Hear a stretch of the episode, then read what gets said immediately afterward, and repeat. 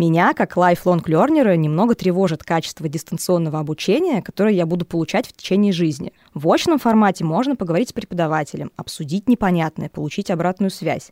В онлайне урок буквально кончается завершением видеотрансляции. В офлайне, даже если курс плохой, ты хотя бы узнаешь людей и получаешь социальные связи.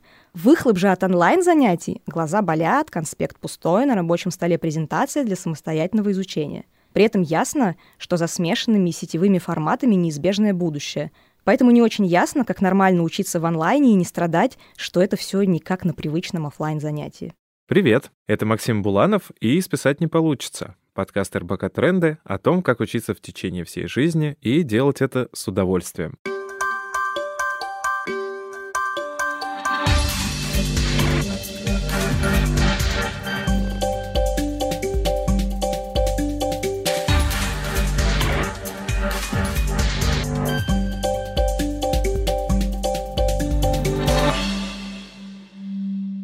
Во втором сезоне мы продолжаем изучать концепцию lifelong learning и общаемся с практиками образования, и с учащимися, lifelong learnerами, и пытаемся понять, а что же такое индивидуальный образовательный профиль. Обязательно дослушайте этот выпуск до конца. Мы поделимся с вами классными заданиями, с помощью которых вы сможете осознать и улучшить свой опыт lifelong learner. В этом выпуске мы поговорим с Оксаной Мороз. Оксана, привет. Привет-привет.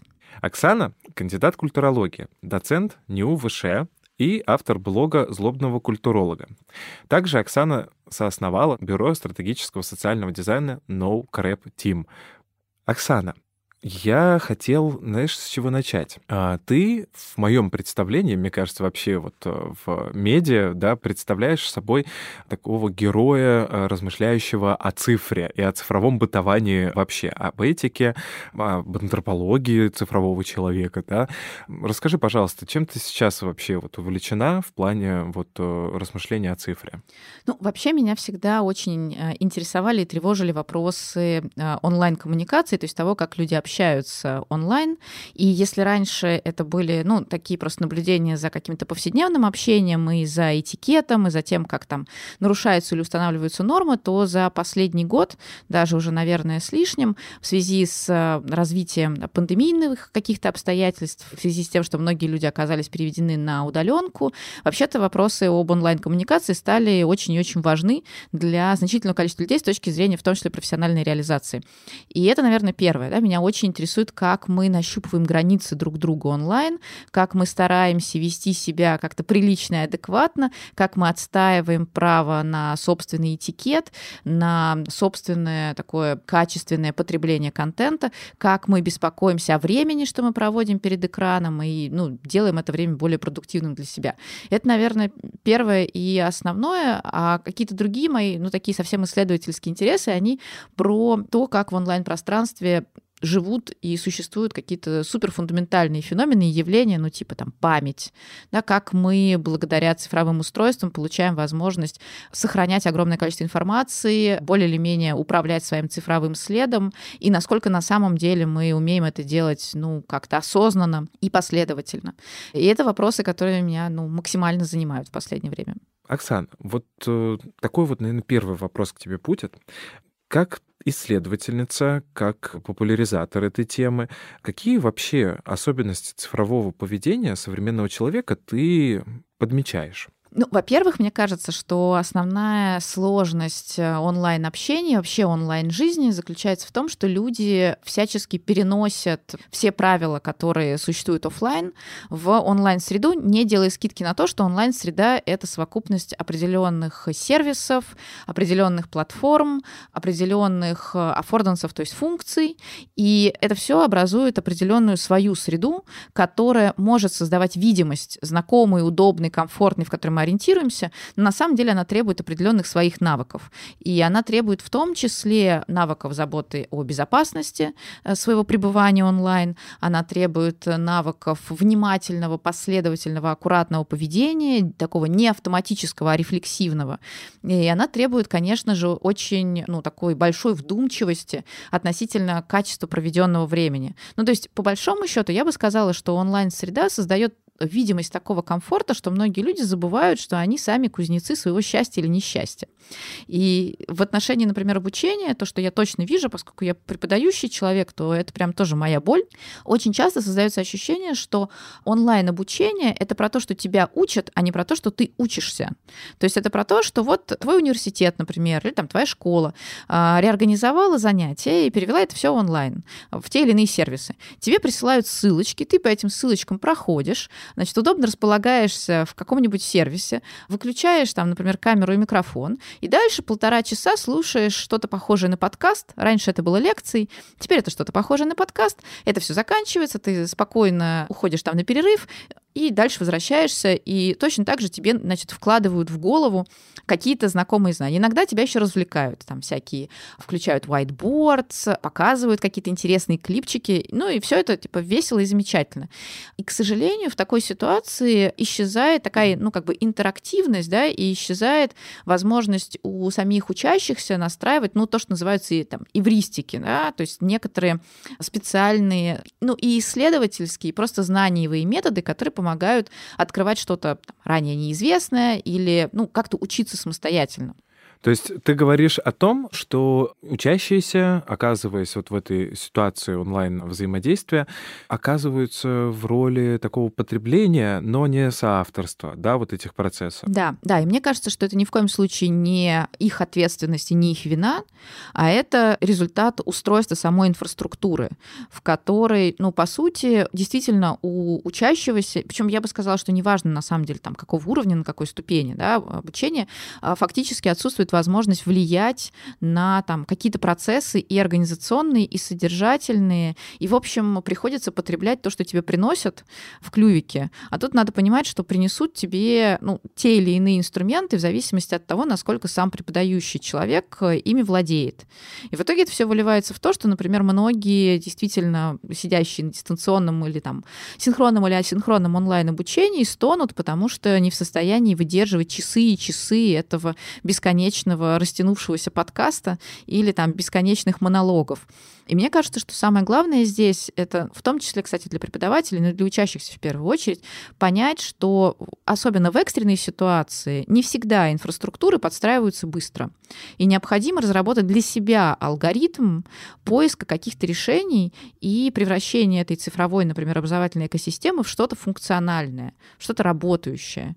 И мне кажется, что такой алгоритм, он довольно несложен. Я очень долго размышляла над тем, как мне самой создать для себя и для своих студентов образовательную онлайн-среду, которая не будет зависеть от тех а, решений, что принимаются университетами, потому что ну, решения запаздывают. Я когда размышляю на тему вообще вот обучения в онлайн-средах, а, как раз-таки первое, на что я хочу обращать внимание там своих студентов и прочее, на то, а какие у них у самих привычки поведения в цифровой среде. И это же гораздо шире, чем просто, а какими инструментами я умею пользоваться или не умею пользоваться, да, там, типа, и это не такая там вкусовщина, каким мессенджером я там пользуюсь, да. Здесь скорее история, которую я бы, может быть, обозначил как такое индивидуальное медиапространство человека, да. Это и тот э, тип контента, который я люблю потреблять, это тот регистр, наверное, там, цинизма, сарказма, который я воспринимаю, да, нормально, а иногда уже смотрю как much что-то. Мне кажется, вот когда ты говоришь про а, вот эти вот бесконечные подкасты и лекции, монологи, когда ты за одно занятие успеваешь и суп сварить, и там перегладить стопку белья и прочее, прочее, прочее, это как раз-таки тоже про то, как я располагаю себя в медиапространстве. Хотелось бы вот, наверное, про это поговорить. То есть чем отличается наше поведение сущностно в онлайне от офлайна? Какие есть образовательные практики в цифре, которых пока еще нет или уже нет в офлайне? Классный вопрос. Ну, мне кажется, что, во-первых, действительно онлайн лучше работает все, что про равенство, ну, в смысле про равенство возможностей, про отсутствие вертикальных структур управленческих, то есть peer-to-peer какие-то, да, коммуникативные штуки, unconference как стандарт, да, перевернутые, по сути, ситуации в классе, да, это действительно очень-очень работает, но мне кажется, что то, что еще хорошо работает, это мульти- и трансмедийность, когда онлайн, естественно, гораздо проще совмещать разные типы контента с разным уровнем интерактивности и там партиципативности, то есть соучастия да, в производстве и потреблении этого контента. Можно создавать такие ну, скажем, образовательные мероприятия да, или события в широком смысле слова, которые будут работать, во-первых, с разными, ну, одновременно и знаниями, и сенсорными системами, а во-вторых, будут все-таки действительно требовать какого-то активного соучастия. И онлайн это просто, ну, технически проще. Хотя здесь тоже есть а, как бы такая, да, темная сторона этого процесса, а именно то, что все это вовлечение, вся эта интерактивность, она, естественно, исключает какие-то офлайн личностные моменты. Ну, то есть этикетный talk гораздо сложнее выстроить, хотя можно. Какие-то кулуарные дискуссии гораздо сложнее выстроить, хотя можно. И здесь возникает очень важный такой да, инсайт относительно цифры, что цифры действительно сближает и создает э, ощущение минимума расстояния, которое между нами есть, и максимума возможностей взаимодействия, но при этом мы все время понимаем, что мы на самом деле ну, существуем в этом пространстве, будучи опосредованными экранами, нашими устройствами, качеством интернет-сигнала и всего прочего. И это, в свою очередь, означает, что если, например, мы находимся в ситуации большего или меньшего такого цифрового равенства, то есть у нас хорошее устройство, у нас хороший уровень цифровой грамотности, мы знаем, в какие кнопки тыкать, мы более или менее чувствуем себя комфортно как такие индивиды да, онлайн. У нас есть какое-то представление о том, каков этикет онлайн, как себя вести, как разговаривать с людьми, как входить в новые какие-то ситуации общения, то все прекрасно. Если у нас наблюдается цифровое неравенство, то есть неравенство доступа к технологиям, неравенство знания о том, как технологии работают. Если мы себя чувствуем некомфортно в каких-то конкретных типов событий, то это создает очень большие проблемы для общения и для его результативности. Это, соответственно, создает очень большие проблемы, например, для эффективности работы такой да, объединенной. Но еще на самом деле мне кажется, что здесь можно добавить, что вот э, кроме удаленного характера работы, который мешает настраивать близкие взаимодействия, а, и кроме того, что на близость этих взаимодействий влияет наличие или отсутствие там, цифрового равенства, а, очень многое, конечно, зависит от того, как люди умеют пользоваться ну, тем, что называется цифровой интеллект теми разными возможностями и практиками, видами деятельности, навыками, которые определяют качество жизни на самом деле онлайн и способность человека отвечать самостоятельно перед самим собой, перед окружающими за качество этой жизни. Как использовать цифровые устройства, чтобы они не отвлекали, а помогали? Но ну, вообще долгие периоды глубокой работы, так называемый deep work, без отвлечений, это то, чего действительно не хватает современному человеку, особенно современному. Потому что постоянно какие-то уведомления от приложений на смартфоне, на умных часах, постоянное есть отвлечение на то, чтобы пролистать ленты соцсетей, сообщения с какими-нибудь мемами от друзей в мессенджерах. Все это, конечно, хорошо в дозированном формате, но если это не контролировать, то продуктивность падает, а технологии начинают управлять тобой, вместо того, чтобы ты управлял технологиями. Как с этим бороться? Ну, во-первых, нужно выделить время специально на то, чтобы перенастроить свой смартфон, э, свои умные часы и другие гаджеты, которыми вы пользуетесь. Во-первых, нужно отключить пуш-уведомления, всплывающие уведомления. Во-вторых, на первый экран вашего смартфона перенесите полезные приложения, которые вам нужны для изучения языков, там, заметок, какие-то такие важные вещи. Медитации, может быть, если вы пользуетесь. А вредные приложения, условно говоря, ну понятно, что они тоже там неоднозначно вредные, те же там соцсети, они могут использоваться и для пользы, но в целом чаще вы в них прокрастинируете, например, тогда вы это приложение на дальний экран, в дальнюю какую-то папку запихиваете, чтобы вам было тяжелее и дольше туда зайти. Еще лайфхак. Выделять специальное время один раз в день или несколько раз в день, чтобы проверять имейлы или сообщения в мессенджерах. И разом, вот в этот один или два раза, когда вы проверяете все, разом все отвечаете. Еще один лайфхак. Использовать режим «не беспокоить» – «do not disturb» когда у вас э, период глубокой работы. Просто, например, вы понимаете, вам нужно пару часов поработать, вставите режим «не беспокоить», заранее кого-то предупреждайте из близких, и все, работайте. Еще можно настроить этот режим так, чтобы все фильтровалось, кроме звонков от важных для вас людей, от вашей семьи, например, или от начальника, которого нельзя игнорировать и так далее.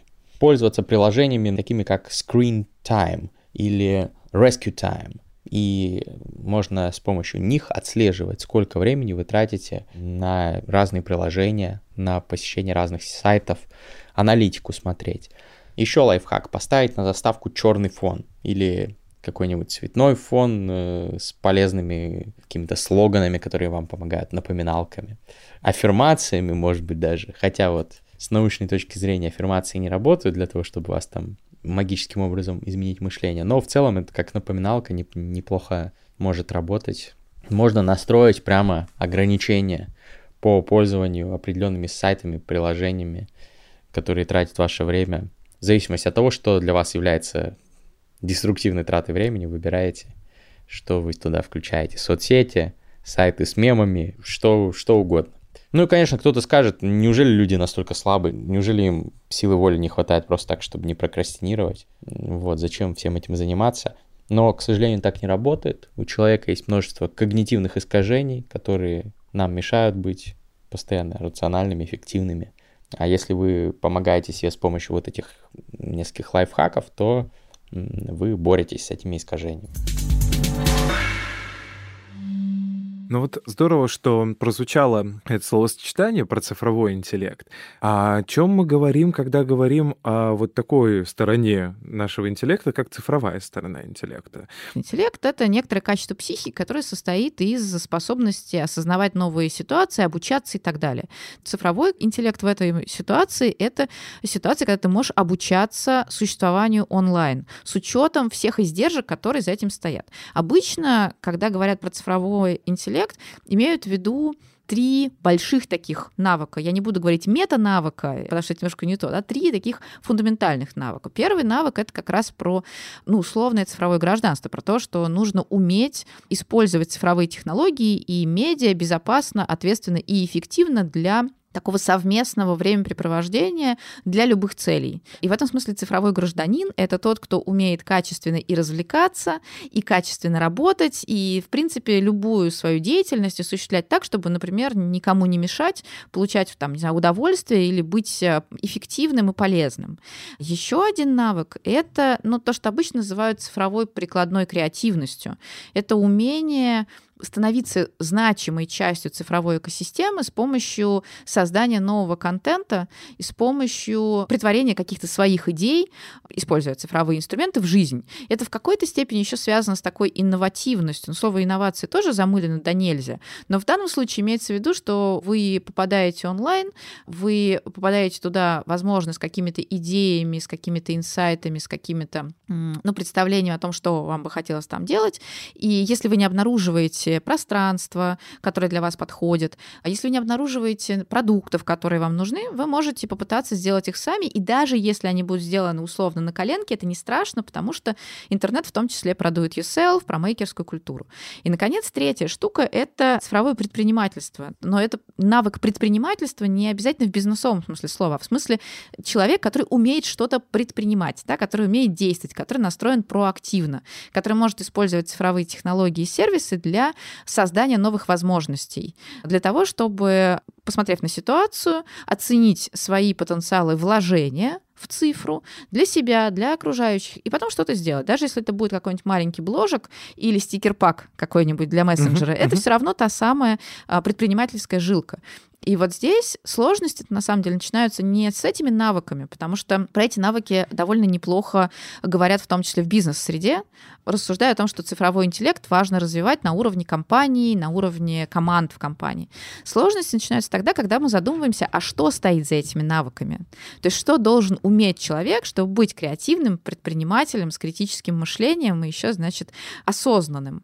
И вот это какой-то дополнительный разговор, который на самом деле дико интересен, потому что большая часть вот этих умений как раз может быть заложена в процессе lifelong learning в процессе обустройства своей образовательной траектории, своего образовательного профиля.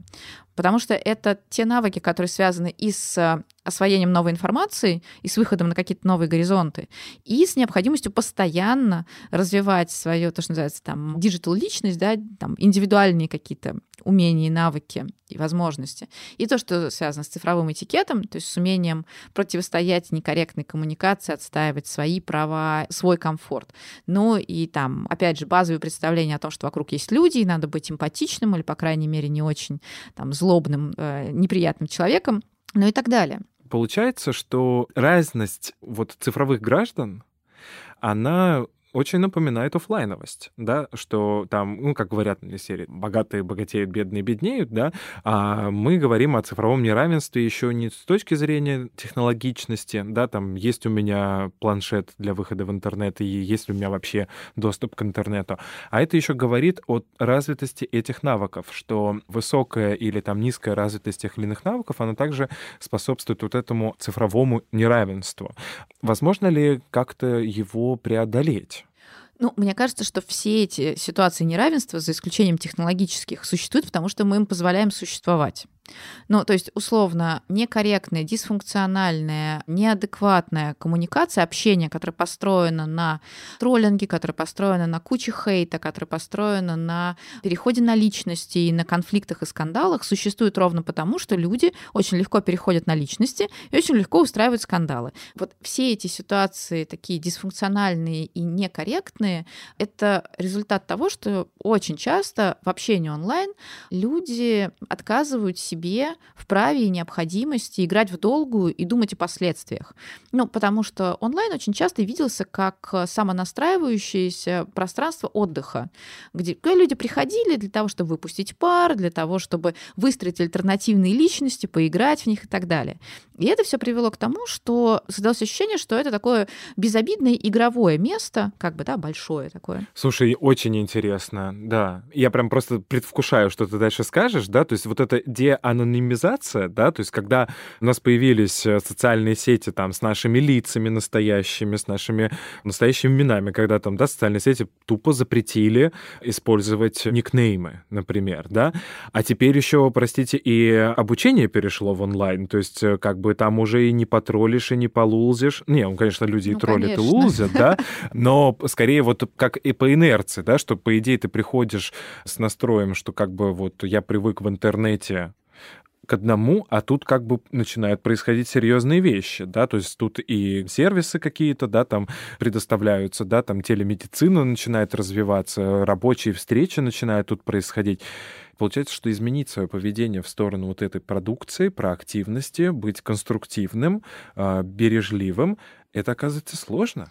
Ну, на самом деле, мне кажется, что это сложно только в том случае, если ты считаешь, что твой опыт пользования интернетом — это единственный опыт, который вообще возможен. Когнитивное искажение случается, когда ты просто, у тебя есть свой опыт, а, свои правила игры, и ты считаешь, что примерно у всех они одинаковые, а все остальные, кто играет по-другому, они, значит, фриковатые, бесноватые и глубоко неправы. Надо сказать, что а, мне кажется, что мы все через это проходили. Просто есть зависимость качества нашего поведения, первичного, когда мы попадаем онлайн, от того, какой вид деятельности мы выбирали. Я впервые, когда попала в интернет всерьез, я попала туда, когда начала учиться в университете. И интернет был для меня пространством обучающим, где я в первую очередь открыла для себя, ну, понятно, почту, а дальше библиотеки дикое количество библиотек. И поэтому мое отношение к интернету изначально было жутко серьезным, зверино серьезным. При этом мы понимаем, что есть значительное количество людей, которые попадают онлайн через соцсети. Это вообще первая точка входа для современного пользователя. Соцсети бывают очень ну, негостеприимными или очень не эмпатичными, очень небережными, и это тоже может быть усвоено как, ну, такой код поведения. А, либо тебя, либо ты. Поэтому люди это присваивают в качестве нормы. Кто-то заходит через всякие там геймерские пространства, еще через какие-то такие отдельные продукты, у которых тоже есть свои правила. Кажется, в 2012 году э, такой известный, кстати, преподаватель а, Дуглас Белшоу написал диссертацию про то, что такое цифровые грамотности. И у него один из важных тезисов был как раз про то, что, во-первых, не существует единственной цифровой грамотности, то есть нельзя обозначить спектр навыков или умений, овладев которыми ты будешь навсегда корректным таким онлайн-гражданином. Этого списка нет, он всегда развивается.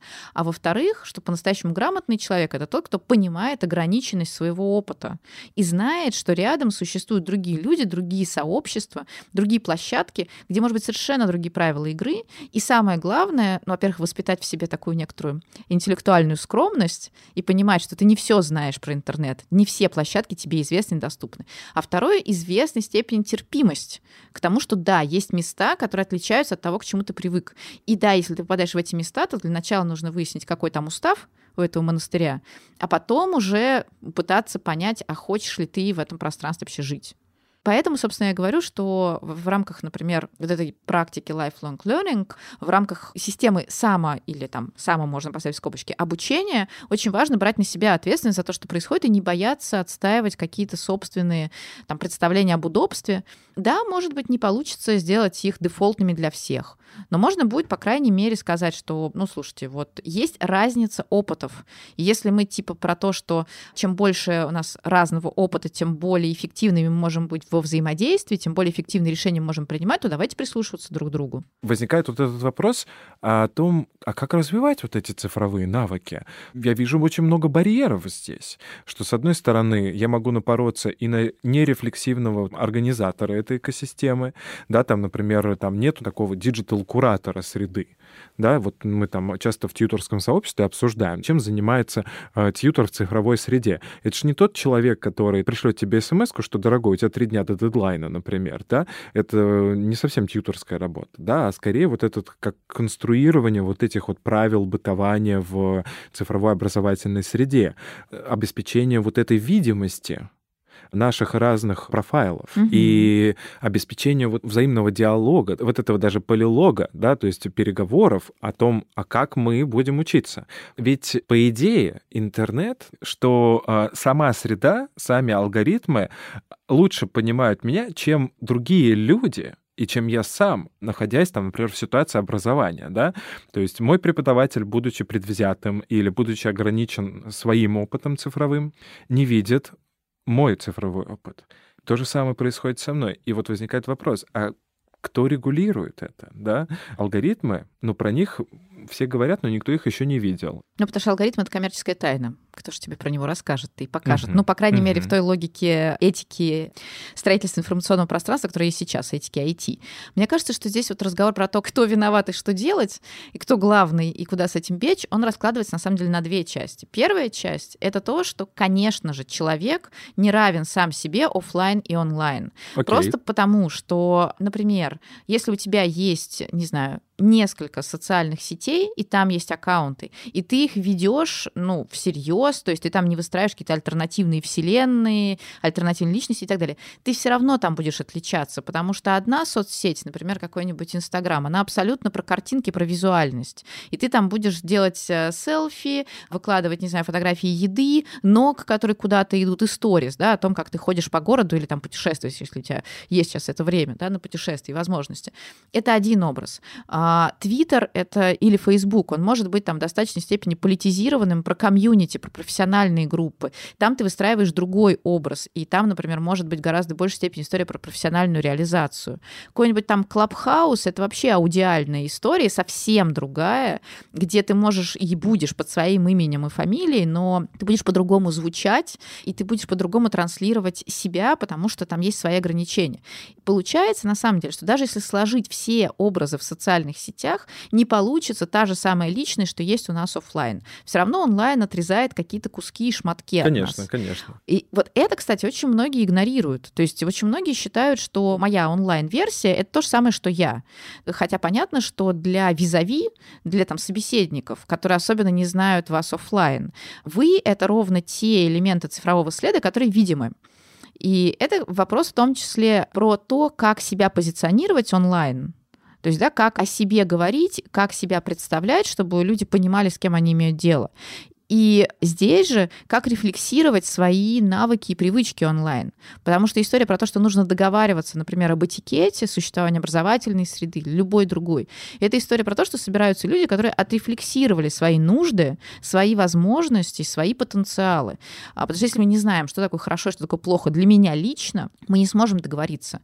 Если я лично, например, не знаю, хорошо для меня или плохо созваниваться по рабочим вопросам в выходные, или э, созваниваться по каким-то несрочным вопросам там, после какого-то времени вечером, или принимать бесконечные аудиосообщения, и дальше можно продолжать бесконечно, да. то, то со мной нельзя будет договориться. Оксана, вот в завершение такого нашего большого разговора не могу не спросить, ну вот когда мы говорим про вот это разнообразие цифровых идентичностей, случается ли ситуация перегруза? Безусловно, вообще. безусловно. Она случается у всех. Как это сочетать и не умереть? Ну, во-первых, нужно понимать, что информационная перегрузка — это не столько история про огромный объем данных и информации, которая на тебя сваливается, сколько история про неумение ранжировать эти данные информации по степени значимости для себя. У меня здесь есть несколько таких э, готовых решений.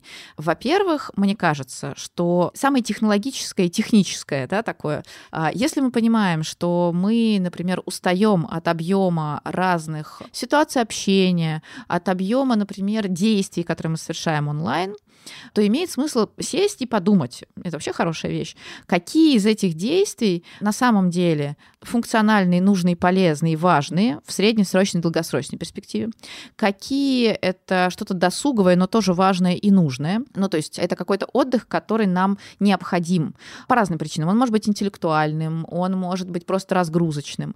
И какие действия, которые мы совершаем, это что-то бесполезное рекреационное, отжирающее кучу времени.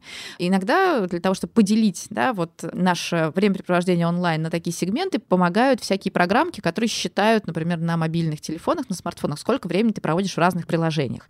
А вторая штука тоже очень важная и очень простая. Это делать туду списки по любому поводу. И третье, это совсем даже не про онлайн, а про офлайн. Мне кажется, что вообще в борьбе с информационной перегрузкой помогает установление каких-то рутинных действий, которые ты можешь сделать только офлайн. Там, условно, те, у кого есть домашние животные, те счастливые люди. Потому что хочешь, не хочешь, ты выходишь гулять. Нам всем может очень пригодиться там минимальный спорт какой-то, потому что спортом ты будешь заниматься тоже офлайн. Кто-то, кто не любит спорт, медитация, пожалуйста. Это любая активность физическая, даже если она не очень как бы, активная сама по себе, которая тебя оттаскивает от экрана. Какие-то еще такие абсолютно рутинные, повседневные действия, которые размечают твой день. Всегда там в 11 часов ты делаешь вот это, всегда в 2 ты делаешь вот это. Кстати, такие рутинные действия помогают и настроить тот самый этикет с коллегами, потому что ты знаешь, что у тебя, например, вот хоть умри, но вот у тебя в это время несдвижимое абсолютно действие. И если это, например, там прием пищи, если это обед, то нет, ты не будешь обедать, выключив камеру в зуме. Нет, ты пойдешь и нормально, осознанно поешь, потому что это, кстати говоря, еще про твое физическое и эмоциональное благополучие. На самом деле, следствием информационной перегрузки очень часто оказывается банальнейшее, но очень неприятное выгорание. И для нас, для всех, как для людей, которые друг с другом общаются, гораздо лучше, ну как бы, да, и эффективнее признать, что у нас есть границы друг друга, чем столкнуться с тем, что какой-нибудь незаменимый товарищ, коллега, партнер внезапно просто говорит, слушайте, все, я больше не могу, я вот не тащу, до свидания. Оксана, спасибо большое за такой большой разговор. Мне кажется, мы успели подсветить достаточно много а, моментов, да, с одной стороны, и за цифровой интеллект мы поговорили, и подсветили несколько прям очень интересных моментов, на мой взгляд, да, и про гражданство, и про эмпатию, и про вот это осмысление своего вот медиапространства и, собственно, маркирование того, а что я сейчас делаю. И на самом деле, а, если не говорить о там массовых онлайн-курсах, курсах и другом таком вот потребительском, потребительского рода форматах, да, вот когда там тебе вот что-то нашептывают как студенту, а именно что в цифровом образовании, когда ты находишься во взаимодействии, когда ты договариваешься, когда ты видишь других людей и думаешь, а что это за люди рядом с тобой, мне кажется, мы тогда действительно говорим о принципиально ином способе бытования. Кажется, вот в эту сторону следует думать все больше и больше. Итак, мы поговорили о стратегиях обучения в онлайн. поняли, что не стоит относиться к дистанту так же, как к аналогу, и выяснили, что для эффективного существования в сети нужно развивать свой цифровой интеллект. И о задании к этому эпизоду. В приложении к выпуску вы найдете PDF-файл, в котором есть ментальная карта для анализа вашего учебного опыта. Она будет иметь вид треугольника. В центре нужно будет записать основную информацию о курсе, который вы проходили. Далее вы движетесь по вершинам треугольника, описывая полученный вами опыт. Чему вы тогда хотели научиться? Подошли ли вам приемы обучения, которые использовались на курсе. И на третьей вершине отметьте, пожалуйста, как вы поняли, что реально чему-то научились. Загляните в наш телеграм-канал и скачайте шаблон, чтобы заполнить его либо в цифровом формате, либо в распечатке. С его помощью вы получите опыт размышления о вашем учебном опыте или поймете, почему он стал удачным или не очень именно для вас. В дальнейшем вы можете использовать такой треугольник для анализа любых онлайн-курсов, прежде чем записываться на них. Списать не получится. И что точно получится сделать, это заглянуть к нам на сайт, например, РБК Тренды, и посмотреть хайлайты нашего разговора и те ссылки, которые вот э, гости нашего выпуска Оксана Мороз любезно предоставит. Если хочется обсудить эту тему, то заглядывайте, пожалуйста, в наш телеграм-канал, рядом с которым работает чатик, и можно будет тоже поговорить о том, какие элементы цифрового интеллекта вы уже у себя опознаете и как вы это делаете. Ну и, конечно же, подписывайтесь на различных подкастерских платформах. Apple Podcasts, CastBox, Яндекс.Музыка и прочее. А с нами сегодня была Оксана Мороз, кандидат культурологии, доцент Высшей школы экономики, автор блога «Злобного культуролога» и соосновательница Бюро стратегического социального дизайна No Crap Team. Оксан, спасибо тебе большое. Спасибо большое.